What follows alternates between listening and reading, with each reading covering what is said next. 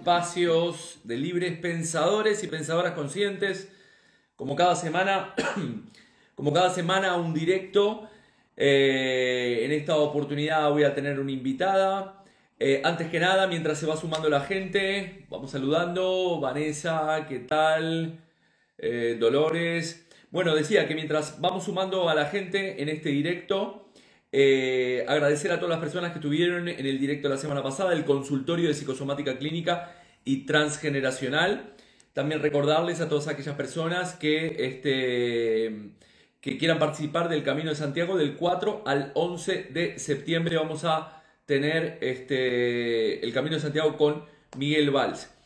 Así que como decía, eh, vamos a, hoy vamos a compartir un directo especial con Tania Carrillo, en el cual hablaremos de cómo nuestras heridas, principalmente de nuestras heridas de la infancia, nos condicionan nuestras relaciones de pareja. Entonces, como creo que se nos va a quedar corto este, este directo, eh, voy, a, voy a tratar de, de invitar a Tania mientras la voy presentando. Tania es una persona que sigo hace mucho tiempo y este, ella eh, trabaja con descodificación biológica, trabaja con PNL, trabaja con hipnosis, eh, trabaja con la ley de causa-efecto, ley del espejo, causa-efecto, y principalmente con el tema de las heridas de la infancia de las cuales hablaremos en el día de hoy. Así que voy a invitar a ver si aquí le mandé la invitación.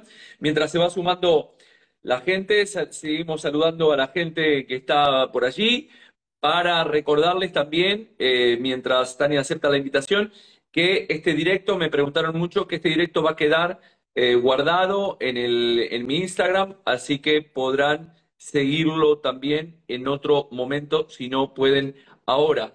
Eh, Tania, te he mandado la invitación, a ver si aquí. Hola, hola, hola, hola. A ver aquí. Tania, no te vemos. Estás por allí, ahí está. Hola, ¿qué tal? ¿Qué tal, qué tal? ¿Cómo estamos?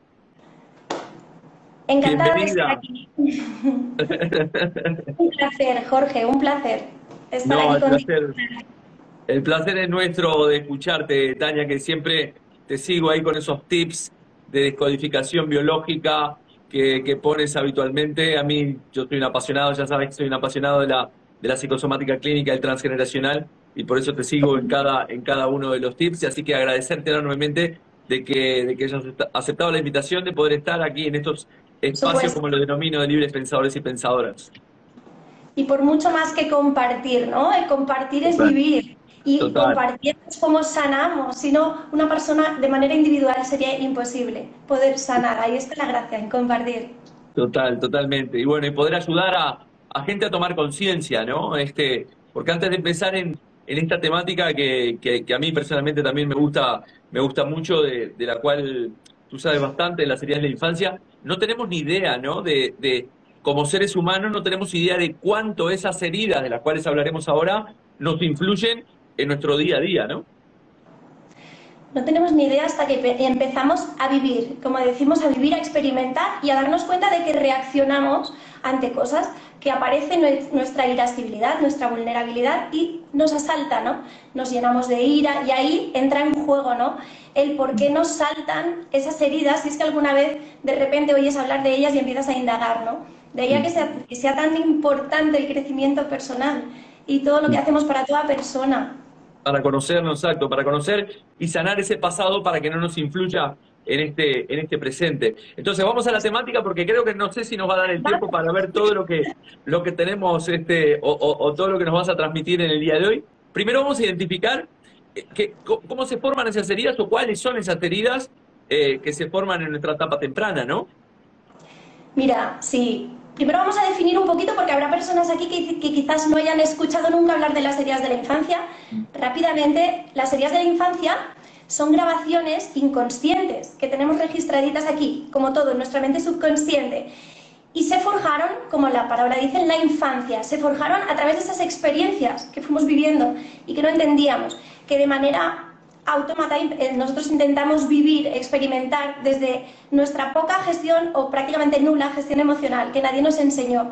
Ahí pues se generaron emociones dolorosas que originaron traumas. Ese, cuando sale ese primer trauma es cuando nace esa herida. Y eso es, para explicarlo así un poquito rápido, lo que es la herida de infancia. O sea, estamos hablando evidentemente de experiencias del pasado que no se han que, las hemos interpretado de alguna manera subjetivamente y esa herida es la que voy a arrastrar por el resto de mi vida y que va a influir, como decimos, en mis relaciones de pareja. Totalmente, desde esa herida es de donde tú estás compartiendo, desde esa herida estás viviendo. Las heridas de la infancia las dividimos en cinco. Son el rechazo, el abandono, la traición, la humillación y la injusticia.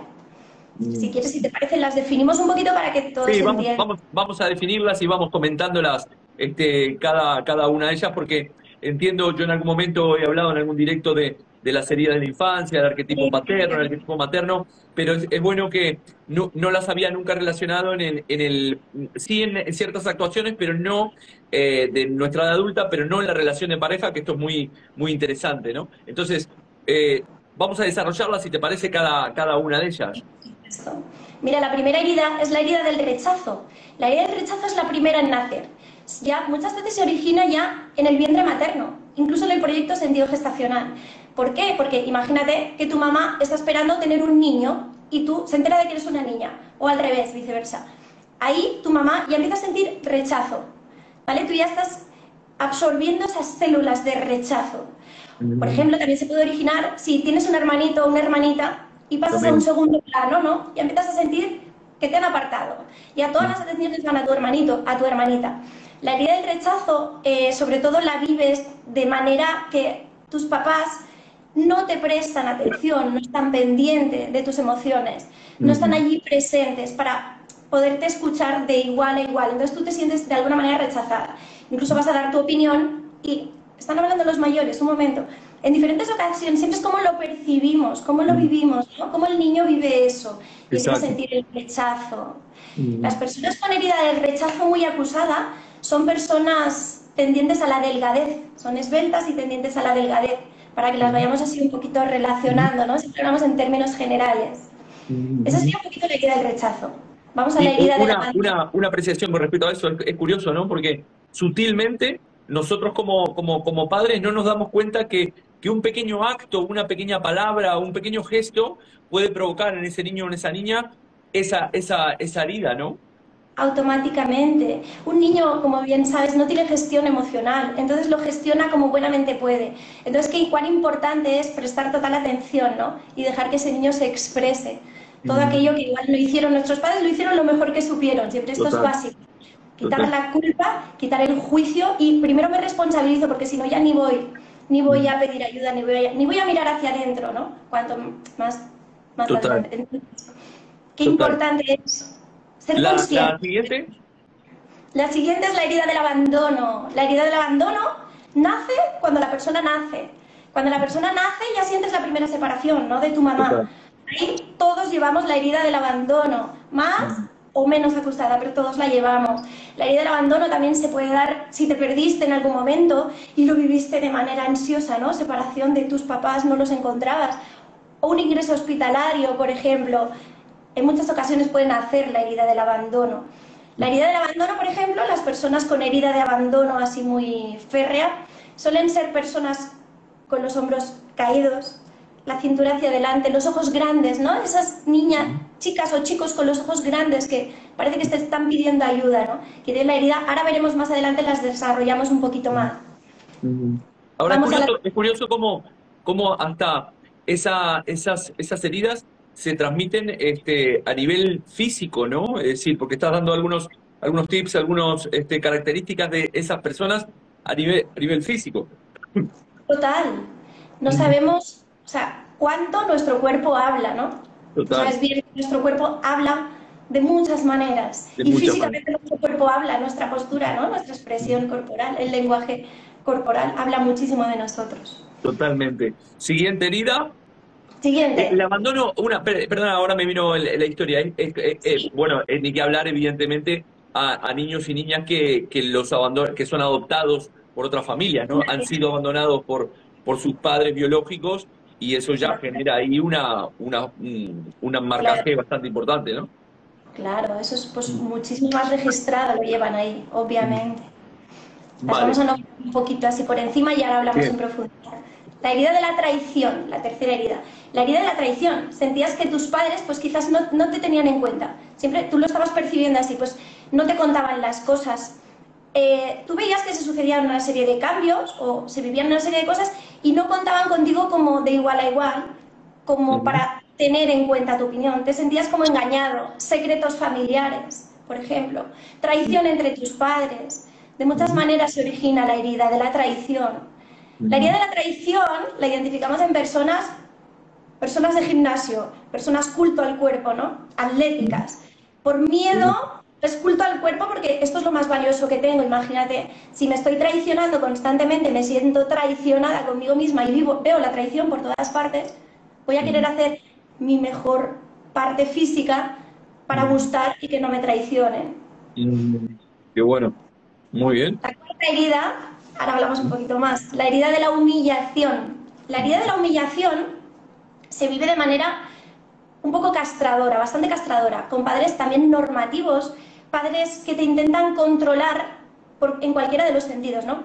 Por ejemplo, padres que no te dejan vivir, que no te dejan ser tú, que te están controlando a todas horas por miedo a que no te suceda nada, por miedo a... También pueden ser padres que igual utilizan un lenguaje demasiado agresivo.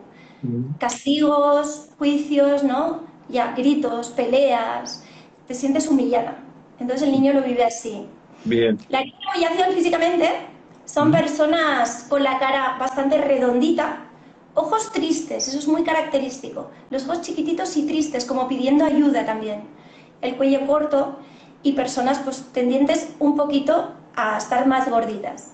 Igual que la herida de, en la herida del abandono también, que no lo hemos contado y luego entraremos un poquito en detalle, ¿no? Como la herida del abandono, la mayoría de las veces forma parte de, las personas que te acuden a consulta con sobrepeso y problemas alimentarios, y así. ¿Y la última? Y la última, la quinta herida de la injusticia. La herida de la injusticia la viven personas que tienen padres tajantes, muy castradores, excesivamente normativos, padres que separan mucho el bien del mal. Eh, te has portado bien, ahora te has portado mal, muchísimos castigos, pero sobre todo muy extremos, ¿no? Gusta mucho la justicia y todo es blanco, negro, y entonces el niño o la niña se separa de las, de las emociones, totalmente se disocia. Hay mucha disociación. Y la herida de la injusticia pues suelen ser personas altivas, ¿no? Con la cabeza alta, erguidas, ¿no? Una postura muy recta y muy, muy normativas, muy, muy separadas, muy desconectadas del ser. En el extremo siempre hablamos, ¿eh? Y cuando están exacto, exacto, exacto. en el, extremo. Así que tenemos la, la herida del rechazo, el abandono, la humillación, la injusticia, y me falta y la traición, y la traición y la traición. Ahora, esas heridas de las cuales hablábamos son las que de alguna manera nos terminarán marcando nuestra actitud que nos hará elegir una pareja u otra para, en definitiva, sanarlas, ¿no? Claro, Jorge, piensa que de las heridas, vamos, mira, la personalidad, básicamente, ¿no? La podríamos definir como, eh, está formada por rasgos característicos que van saliendo de nuestros comportamientos adaptativos a esas heridas, por ejemplo. Desde esas heridas originamos comportamientos disfuncionales, se puede decir, ¿no? Pues, por ejemplo, vamos a empezar poniendo un poquito de ejemplos, ¿no? Desarrollando, ¿sí? ¿sí? La herida del rechazo, por ejemplo, si yo siento rechazo, si yo no me he sentido aceptada, ni valorada, ni querida, ni protegida por mis padres, me he sentido rechazada, yo voy a querer gustar constantemente. Muchas personas llevan o llevamos algo de rechazo y abandono. Estas son las más habituales. Yo voy a, intentar gustar, gustar para que no me rechacen. En pareja, ¿cómo se puede comportar una persona con la herida del rechazo muy acusada? Te estoy hablando, mírame, préstame atención, que te estoy hablando. Es que últimamente no estás por mí pidiendo más atención, más muestras de cariño, más calidad, más tiempo de calidad, más, más, más, más. Y nunca va a tener suficiente. Súper exigentes consigo mismos también. los constantes que, constantemente se están formando, ¿no? Me sigo formando, me sigo formando y nunca tengo suficiente y con la creencia de no soy suficiente me autosaboteo. Tiene el lado bueno de que esa herida, claro, te impulsa muchísimo, ¿no? A ser mejor, a mejorarte y por ende compartir y poder dar más calidad a los demás, pero es, es muy machacona, es, es jodida esa herida, es como constantemente te estás saboteando. El síndrome del impostor es muy típico, ¿no? De esta herida. Sí, sí. No tengo suficiente aquí y ahora vamos a dar una conferencia y ¿Y si no doy suficiente de mí, no? Total, nunca es suficiente, sí, total. Una pareja, imagínate. Nunca hay, hay, mucha gente, hay mucha gente de esta, ¿eh? de, de, de la herida del rechazo, hay, hay mucha gente que nunca es suficiente, que siempre está al final por y para los demás para ser aceptado, para no ser, para no vivir nuevamente ese rechazo, ¿no? tan doloroso, ¿no? Entonces, sobre todo son las personas que están encima. Personas que hablan mucho, muy extrovertidas, pero sobre todo hablan mucho para que les atiendan. Y en cualquier vertiente, ¿no?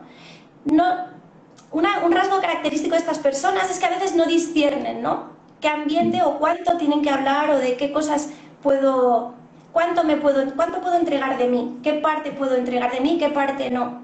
Es como hablo, hablo, hablo para que, para gustar y que me acepten, ¿no? Total, total, total. Y personas también que están mucho en la queja.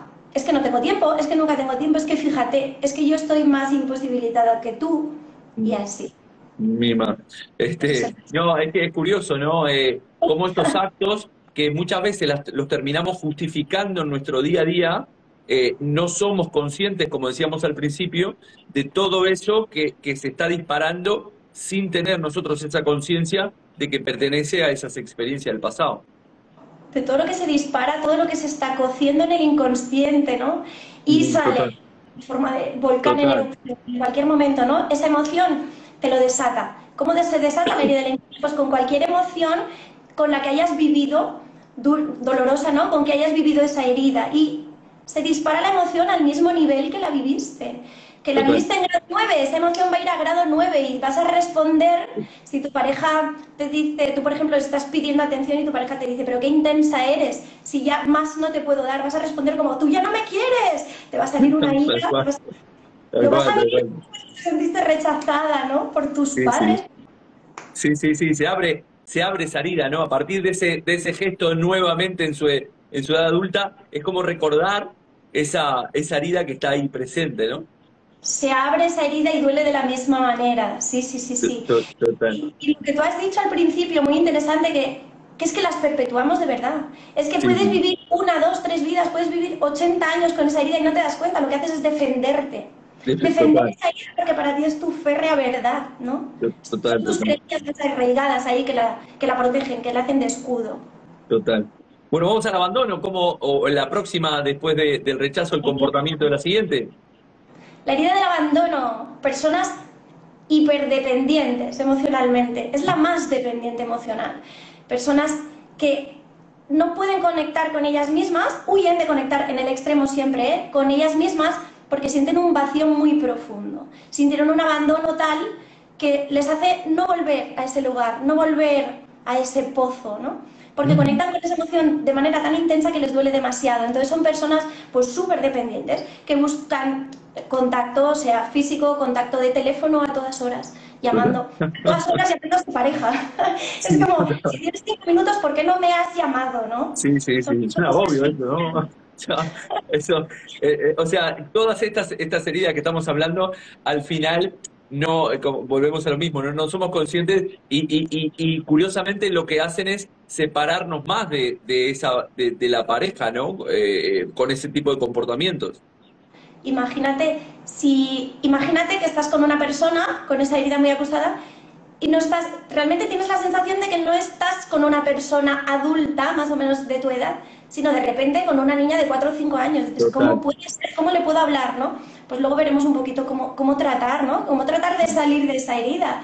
Porque si nos salta desde el inconsciente y no la podemos controlar, pues ¿cómo la vamos a controlar? Bueno, luego, luego trataremos un poquito, ¿no?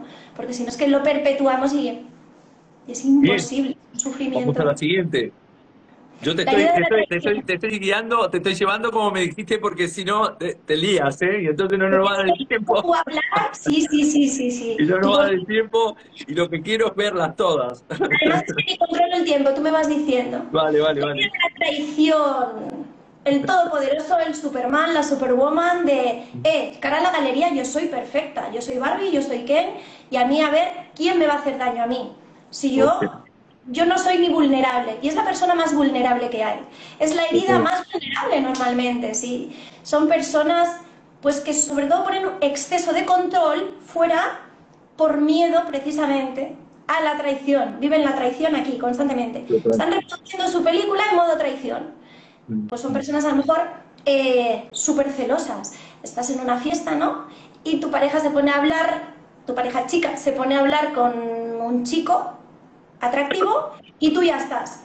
Tú, tú, tú, ya te salta la herida, ya, ya no piensas, ya se te ha desactivado el córtex y se te ha activado la amígdala, ya estás en el reptil. En modo supervivencia, total, total. pensando, ya está ligando, ya está tonteando, es que lo estoy viendo, mira cómo se mueve el pelo, mira que ya inventas, ¿no? Sí, sí, Entonces, sí, sí.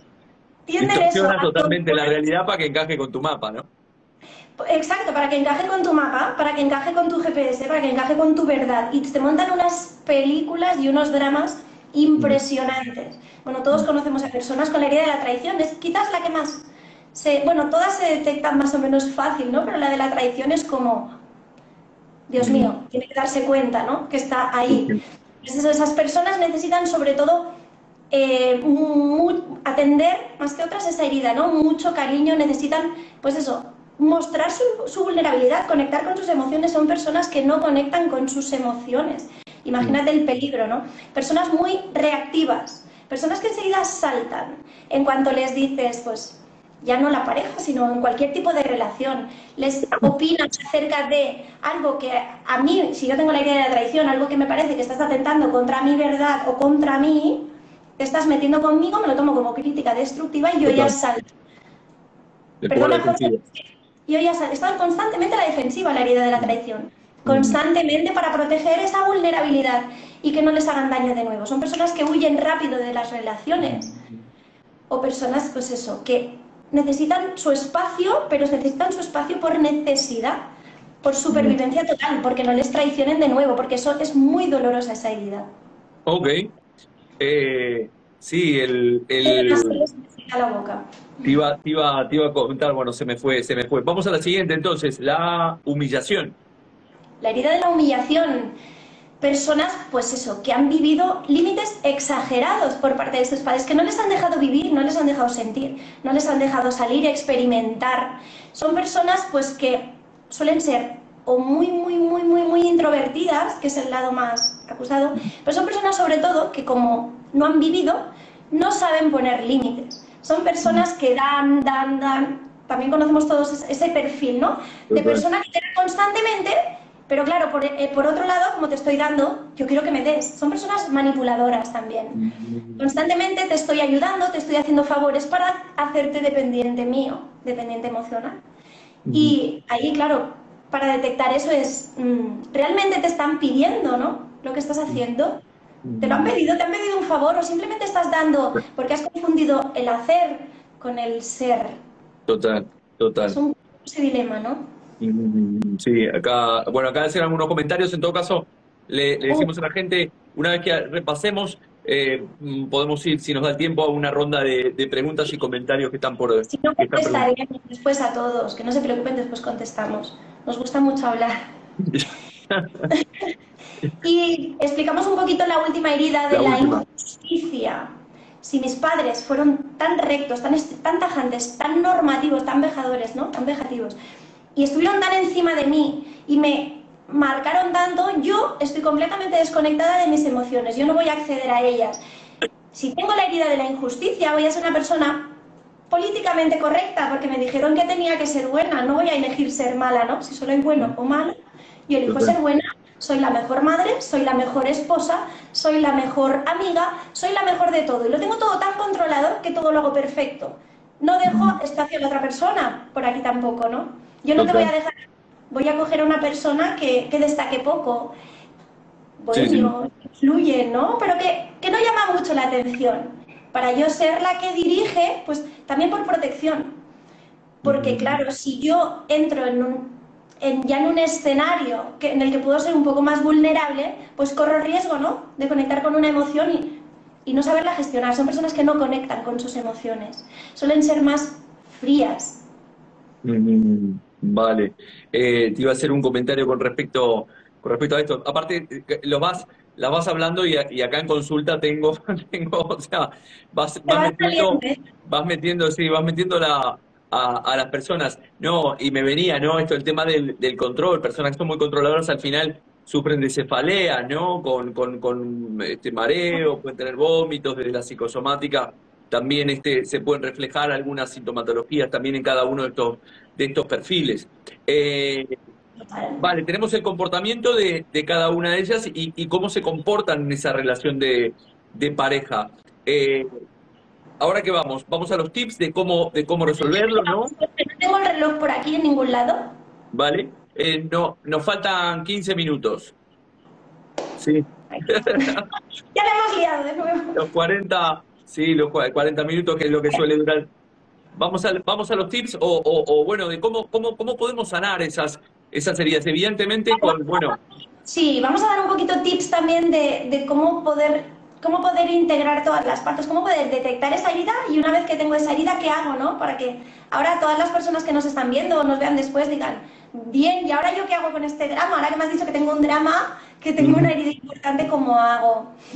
Porque lo, importante, lo, lo, más complicado es que la persona admita que tiene ese comportamiento, porque como dijimos, es tan grande la distorsión y en ese concepto del superego que nos dice lo, lo fantástico que tengo que ser, pero no se ajusta con lo que soy, muchas veces estamos distorsionando continuamente la realidad y el primer punto sería poder reconocer eh, que, que, tengo ese comportamiento y, eh, y, que me está dificultando mi relación de pareja, ¿no? Que es el punto más importante, como bien dices. Como siempre, tomar conciencia. Una vez tomas conciencia, ya pues tienes la mitad, ¿no? ¿Cómo te das cuenta? Te das cuenta porque verdaderamente tienes problemas en las relaciones, ¿no? Entonces, si puedes hacer la vista gorda, ¿no? Para esta persona la tengo ya aquí, he generado dependencia emocional, de aquí no se mueve, ¿no? O puedes verdaderamente responsabilizarte y tener una relación basada en el amor, en la salud mental, ¿no? Y en el compartir verdaderamente de manera consciente, ¿no? ¿Cómo te das cuenta? Pues ahí te saltan las alarmas, desde el síntoma, ¿no? Comportamental, desde el síntoma físico muchas veces, como bien dices. Desde el síntoma me doy cuenta y ahí digo, a ver, ¿qué pasa, no? ¿Cómo puedo hacer esto más consciente? Sí, sí. Y porque estás repitiendo al final esas, esas historias, ¿no? Al final te encuentras con parejas, tenés parejas y siempre te pasa lo mismo, ¿no? Al final. Vas perpetuando lo mismo, te das cuenta de que cambia la cara y el mensaje es el mismo. Pues otra vez me voy a cargar al mensajero, ¿cómo hago ya? O pasas de un total, total, Sí, sí, sí. Y no, no, nos relacionamos como, como seres adultos eh, saneados emocionalmente desde de, en esa infancia, ¿no? Sino que nos relacionamos desde ese niño o esa niña. ¿Cuántas veces nos asalta el niño? Cuántas más veces te salta, ¿no? Esa ira, ese... Cada reacción, detrás de cada reacción, yo diría, está la herida. Porque si no, ¿por qué reaccionas, no? ¿Qué hay de ti en mí que me está molestando? Busca ahí detrás, ¿no? Llámale herida, llámale trauma, llámale ¿Qué hay detrás? ¿no? ¿Qué hay detrás? Entonces, cuando buscas detrás aparece todo esto, todo este mundo, ¿no? Entonces, ¿ahora qué hago con esto? Ahora tengo yo todo este drama, tengo esta herida y ahora qué hago. Esa es la pregunta. ¿Qué hacemos ahora, Tania, con toda esta información? Una vez que la, una vez que la, que la identificamos, la gente estará preguntando, vale, sí, yo me siento identificado con esta, con la humillación, con el abandono, con la traición, de cosas que hemos vivido en el, en el pasado con nuestros padres, pero luego ahí viene la... ¿Y ahora qué hago? Me siento culpa. ¿Quién, tiene la culpa? ¿no? La primera reacción es ¿quién tiene la culpa? ¿La tengo yo? O la ah, no, la tienen mis padres. La culpa la tienen mis padres, claro. Pues no, la culpa no la tienen tus padres. El primer paso es toma conciencia y el siguiente, por ejemplo, sería responsabilízate. ¿Cómo me responsabilizo? Yo ahora sé, por ejemplo, que tengo la herida del rechazo. Yo sé que estoy teniendo comportamientos disfuncionales totalmente. Reacciones, estoy manipulando vamos a llamarle como es, manipulando a las personas, manipulando a mi pareja. Entonces, ¿cómo hago? ¿Cómo hago para cambiar todo esto? ¿Cómo hago para empezar a sanar esa herida? ¿no? Si desde el neocórtex, vamos a enfocarlo así un poquito para que se entienda, si desde el cerebro del neocórtex yo entiendo que estoy manipulando ¿no? el cerebro cognitivo, conductual, entiendo todo este proceso, yo por ejemplo si voy a terapia, a una terapia tratando el cognitivo-conductual, puedo tener conversaciones, puedo intentar cambiar, pero no estoy yendo al trauma, ¿no? lo que tratamos. En exacto, exacto, exacto. Estamos, estamos yendo a, a, a esa sintomatología o a esa expresión de la conducta, pero no estamos yendo a sanar esa herida, ¿no? Claro, lo estamos tratando desde la mente consciente. Y todo eso es maravilloso, pero si no sano la causa, volverá a salir. Y en cuanto vuelve a salir, no te da tiempo a dialogar, te, llenas ¿no? ya de cortisol, adrenalina, ya estás... Claro, ya no te da tiempo. Entonces te puedes engañar y tapar y no reaccionar, pero esa herida sigue accionando en ti. Y ahí te sale la enfermedad porque no expresas. Entonces, ¿cómo hago? Desde el neocórtex, ¿qué puedo hacer? Pues en terapias como las que tratamos, vamos a sentir, nos vamos al cerebro reptiliano, al de la naturaleza, al cerebro animal, a sentir. Y entonces siento esa emoción, conecto con el límbico, siento esa emoción, revivo esa experiencia en un ambiente seguro y es ahí donde puedo realmente expresar todas las emociones que tengo, vaciarme, liberarme todas por completo y ahí puedo empezar, una vez he vaciado las emociones, a observar ¿no? qué pasa cuando yo me expreso y me vacío de las emociones y las libero. ¿Qué sucede, no? Pierde valor y bueno, podemos sacar las creencias y interpretar, resignificar todo eso, ¿no? De otra manera. Sí, sí, sin lugar a duda. Primero sacarse resentir del niño, no del adulto. Eh, lo que tenemos que entender es eso, que muchas veces eh, la persona entiende de que, de que en realidad, no, bueno, yo ahora con mi padre me llevo bien. No, no, no, en realidad la, la historia se ha originado entre ese niño o esa niña y sus padres y la que, la que, la que tiene que hablar es la niña o el niño, no el adulto. Esa es nuestra tarea, ¿eh? ¿Cuántas veces no me cuentes, no me hables, conecta con ese niño, no me digas lo que sientes, siéntelo, siéntelo, métete en esa emoción, ¿no? Y ahí, cuando te metes en esa emoción es cuando el niño realmente puede expresar todo lo que no ha expresado, porque todos estamos ahí contenidos, comprimidos, ¿no? Ahí podemos, precisamente cuando se expresa la persona, pues sostener y contener, ¿no? Mm. Sí, claro, puedes tener la oportunidad cuando ya tienes más experiencia y lo tienes ya más por la mano, más práctica y más conciencia, llevas muchos años practicando, pues lo puedes practicar de manera consciente en relaciones, pero qué difícil es, ¿no? Llegar, bueno, uno mismo, uno mismo es imposible, ¿verdad, Jorge? Sí, sí total, total, total. A veces es, tan, tan automático, tan automático la, el comportamiento que, que, que, bueno, que nosotros, yo me observo muchas veces y me observo con esos pilotos automáticos que están por allí y, y a veces llego tarde, ¿no? Pero bueno, eh, es parte del camino que estamos tratando de, transitar de autoconocimiento para que esas reacciones automáticas sean cada vez las mínimas posibles. Más tips, Tania, para, para con, referencia a los... Lo que te decía es que cuando el neocórtex, te das cuenta a nivel del neocórtex, ¿dónde está la gracia? Para mí, una explicación que me gusta mucho es, vamos a unir los tres cerebros, ¿no? El neocórtex se da cuenta, yo ya me estoy dando cuenta de que tengo esta herida, de que la estoy guiando muchísimo, de que constantemente estoy en esta disfunción, de que actúo desde la niña y no puedo fluir, voy a conectarme con mi reptiliano, ¿no? Me conecto con el cerebro reptiliano y conecto los tres. Conecto el límbico, ya tengo a los tres conectados y ahí es donde se produce el, proceso, el verdadero proceso de sanación profunda. Una vez conectamos a los tres, esto no es claro, no es ni en una sesión ni en varias, ¿no? Es, es todo un proceso. Es un proceso, tal cual pero es la idea, ¿no? Poder conectar a los tres y, desde ahí poder empezar la coherencia. Y qué bonito que es, ¿no? Cuando, cuando se hace ese proceso, eh, el, tener esa madurez de conocerte eh, cada vez más, ¿no? De poder gestionar, no, no, no hablamos porque muchas veces viene la gente me dice, no, controlar mis emociones, no, no, gestionar nuestras emociones y nuestras conductas, nuestras acciones, qué bonito que es una vez que se que, vemos a esa gente durante la, los procesos terapéuticos de, cómo llega a una comprensión, cambia su conducta eh, y, cambia su entorno también. Totalmente, cómo se va transformando todo, ¿verdad? Porque cuando lo explicas las, las primeras veces, quedas mirando como diciendo, ¿de qué me está hablando? ¿Cómo lo voy a transformar? Me estás contando un cuento chino, ¿no? Y cuando lo empiezas a experimentar, que verdaderamente te transformas, pero es que transformas tu vida porque te transformas tú. Tú ya no eres la misma persona. Tú no eres el mismo Jorge que hace cinco años, ni siquiera que hace seis meses, ¿no? No, no, no. conciencia pones y más trabajas en ello, más transformas tú. Y sí, es cuando suceden los milagros, ¿no? empiezas a compartir de, corazón, empiezas a compartir conciencia, te empiezas a dar cuenta, ¿no? Y el juego es hasta divertido. Te das cuenta y dices, o te das cuenta de la otra persona, ¿no? Aplicamos la ley del espejo y dices, ¿por qué está actuando así? Empatizas mucho más, intentas entender, a ver, ¿qué herida tiene? ¿Qué le está pasando? ¿Por qué está, por qué actúa así? ¿Qué vivencias habrá tenido, no? Y ahí te vuelves mucho más humano, más empático. Total.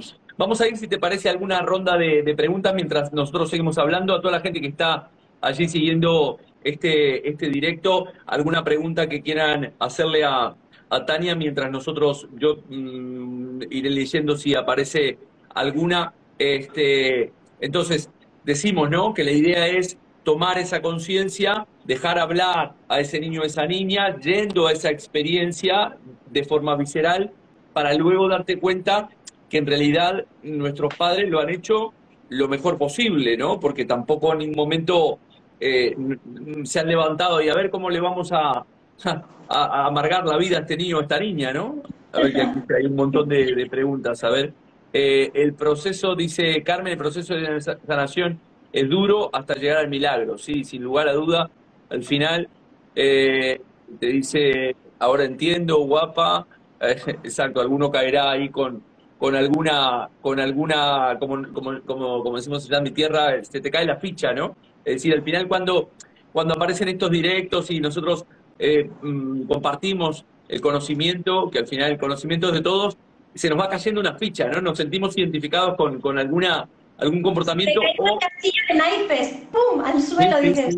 Sí, sí, ¿Cómo sí, puede ser que tenga esa herida, no? Tengo la herida del rechazo, tengo la herida de la traición, ahora entiendo por qué me comporto así. Bueno, pues el drama ya no existe. Adri, Adri, Adri te pregunta, Adri tú, Torres, te pregunta si se pueden tener todas las heridas. se pueden tener, claro, se pueden tener todas las heridas. Si nunca has mirado hacia adentro, te ha dado pánico, ¿no? No te sientas culpable, sino que no ha sido tu momento, ¿no? Imagínate que tienes un poquito de cada herida. Siempre hay alguna un poco más acusada, ¿no? Hay una más acusada que las demás y otra segunda también ahí bastante fuerte, pero puedes tener un toque de cada herida, ¿no? Muchos igual han estado escuchando todo el, directo y han dicho, pues si tengo las cinco, ¿y ahora qué hago? Pues parte, por partes, vamos por partes, pasito a pasito, ¿no? ¿Qué es lo que más, o el síntoma, qué es lo que más te está doliendo? ¿Qué es lo que más...? Pero sí, claro, se pueden tener todas las heridas. Carmen, acá nos pregunta, curiosamente en esta, en esta misma, en esto mismo que estás comentando, si se tienen varias heridas, si se sanan al tiempo.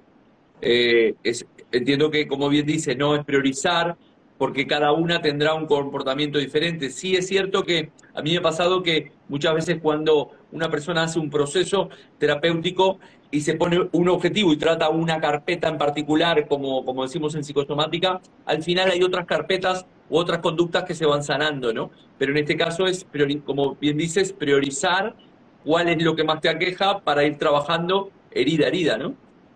Mira, como todo es aplicar el sentido común, ¿no?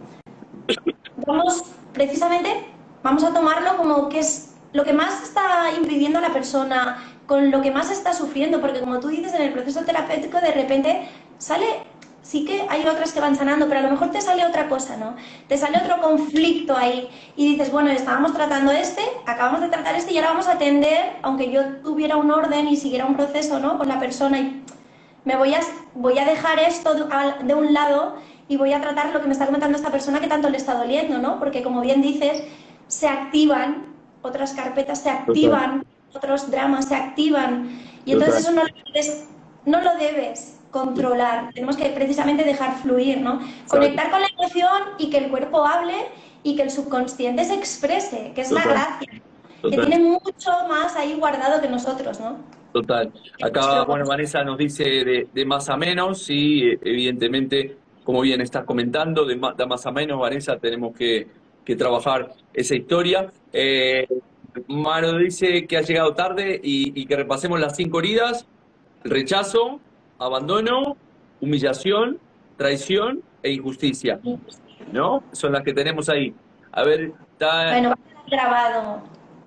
sí, va a quedar grabado. Este, a ver, le voy a responder aquí. A, a Maro, Maro Delar, va a quedar grabado como dije al principio, porque muchas personas me preguntaron si iba a quedar grabado, como siempre queda grabado.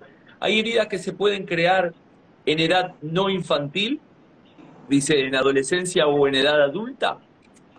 Sí, podemos crear, pero ¿sabes qué pasa, Jorge?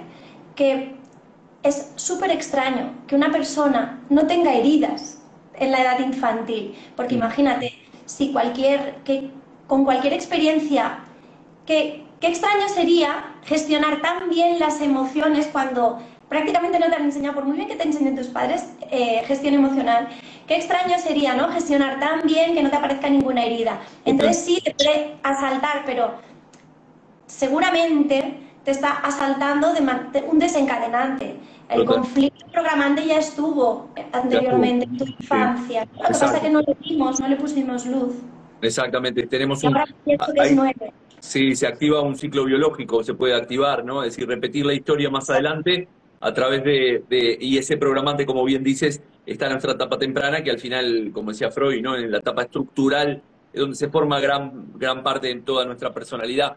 Carmen nos dice, este, tener enfermedades sería lo primero a, tratar. Bueno, la sintomatología puede ser tanto física como, como, eh, como comportamental, ¿no? También. Este, Pero que eh, también esta pregunta, porque fíjate, desde la descodificación psicosomática, cogemos la enfermedad y ¿qué es la enfermedad? Qué malentendida no está la enfermedad. Si precisamente es el programa que tenemos ahí de supervivencia, el programa biológico de supervivencia que nos está alertando de que tienes un conflicto ahí que no has atendido, no has escuchado, no atendiste tus emociones, no las liberaste, no hiciste todo lo que tocaba y el último aviso es la enfermedad, ¿no? El síntoma en el cuerpo. Sí, sí, primero el cuerpo, como digo, siempre susurra y después te empieza a gritar, pero no, no, no escuchamos, no queremos hacer caso. Sí, sí. Vamos a coger el síntoma, claro que sí, hay que tratar la enfermedad, ¿no? Desde el síntoma va saliendo también después todo, desde el, el, síntoma, por ejemplo, como decíamos, del sobrepeso asociado al abandono, ya va saliendo pues carencia de madre, ¿no? Madre ausente, esas células adiposas intentan protegerte y de ahí pues, Tantas y tantas enfermedades, ¿no? Que tú también conoces. tantas, tantas y tantas. Bueno, Tania, nos podríamos quedar aquí hablando tres horas de, todo esto, de cómo, cómo nos afecta, pero bueno, invitamos a, todas las personas que están allí y que nos escucharán luego a que empecemos a indagar ¿no? en, esas, en esos comportamientos que podemos tener en nuestras relaciones de pareja que a veces no van como nos gustaría que fueran y a partir de aquí tal vez esto es un, un primer, una primera aproximación de poder auto este, observarnos para identificar esa herida y después poder, poder sanarla. Claro, sobre todo desde el qué me está sucediendo hoy en las relaciones, qué problema estoy teniendo en relaciones, voy a cogerlo y voy a tratarlo verdaderamente, con responsabilidad y con conciencia, ¿no? Y de ahí no pasa nada, no tengamos miedo a vivir en un ambiente seguro, vamos a vivir de verdad, vamos a liberar esas emociones y luego ya nos atreveremos a ir atendiéndolas en nuestro día a día. Pero es importante revivirlas en un ambiente súper seguro. Aunque sea hipnosis, mucha gente te contactará diciendo, es que me da miedo esto de la hipnosis, ¿no? Para nada, para, nada. Simplemente, claro que ahí en ese ambiente seguro que se crea, puedes expresar y, sacar, porque si no, no puedes sanar, si no llegas a esa causa. Total, total, totalmente de acuerdo. Tania, ha sido un gustazo. Gracias nuevamente por, por, estar en este espacio de libres pensadores y pensadoras conscientes, como lo denomino habitualmente, en el cual compartimos conocimiento, independientemente de qué creencias tenga cada uno. Así que ha sido un gustazo compartir este directo contigo y nos veremos por, por allí en la red o en algún otro directo más adelante. Gracias por invitarme, sí, muy divertido. Seguimos compartiendo. Que no un besazo, guapa. Chao, chao. Gracias a todos. Chao.